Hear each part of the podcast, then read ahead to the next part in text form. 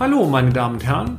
Herzlich willkommen zu unserem Mini-Podcast, bei dem wir betriebswirtschaftlichen Problemen mit einfachen und schnellen Erklärungen auf den Grund gehen. Ich darf mich kurz vorstellen. Mein Name ist Peter Scharf und ich nehme Sie nun mit auf eine kleine Reise durch die Welt der BWL.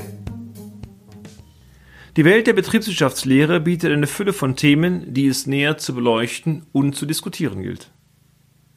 Auch in dieser Folge möchten wir gerne einen weiteren Baustein des Jahresabschlusses thematisieren, die Kapitalflussrechnung.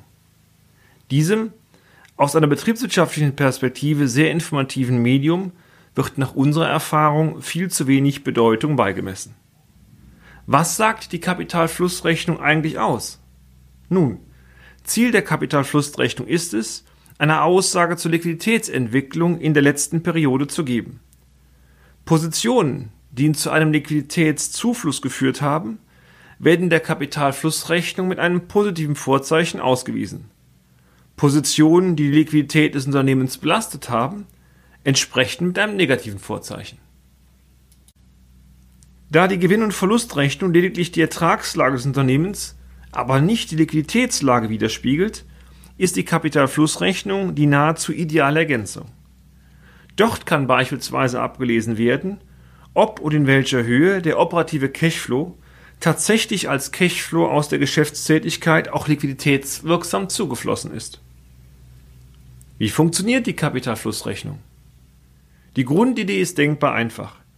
Die Kapitalflussrechnung weist jeweils die Veränderung der Bilanzposition vom Periodenanfang zum Periodenende aus.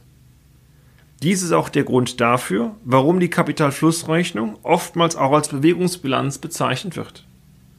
Für die Aktivseite gilt, sollte der Saldo am Ende der Periode höher sein als der Saldo zu Beginn der Periode und folglich sich eine positive Differenz ergeben, so stellt diese Erhöhung der Aktivseite eine Mittelverwendung dar. Der Betrag wird folglich in der Kapitalflussrechnung mit einem negativen Vorzeichen ausgewiesen.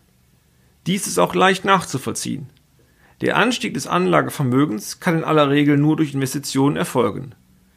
Dass diese eine Kapitalbindung darstellt, dürfte unstrittig sein. Für die Passivseite gilt hingegen, sollte der Saldo einer Passivposition am Ende der Periode über dem Wert zu Beginn der Periode liegen, so stellt dies einen Mittelzufluss dar. Der Differenzbetrag wird folglich in der Kapitalflussrechnung mit einem positiven Vorzeichen ausgewiesen. Auch dies ist für die meisten Passivpositionen gut nachvollziehbar. Sollte Ihr Unternehmen ein neues Darlehen von der Hausbank erhalten, so erhöhen sich die Verbindlichkeiten. Die neuen Darlehensmittel sind aber zwangsläufig als Finanzierungsquelle in der letzten Periode anzusehen. Natürlich. Leider möchte die Bank die Darlehensmittel in den nächsten Jahren auch zurückbezahlt bekommen.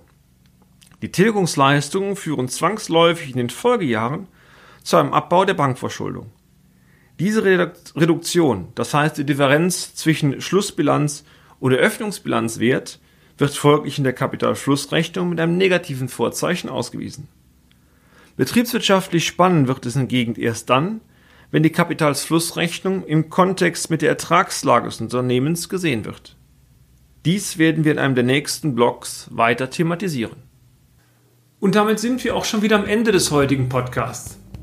Haben wir Interesse geweckt? Fein. Dann besuchen Sie uns doch einmal auf unserer Homepage unter www.scharf-office.de und schalten Sie auch beim nächsten Mal wieder ein für eine kleine Reise in die Welt der BWL. Ihr Peter Scharf.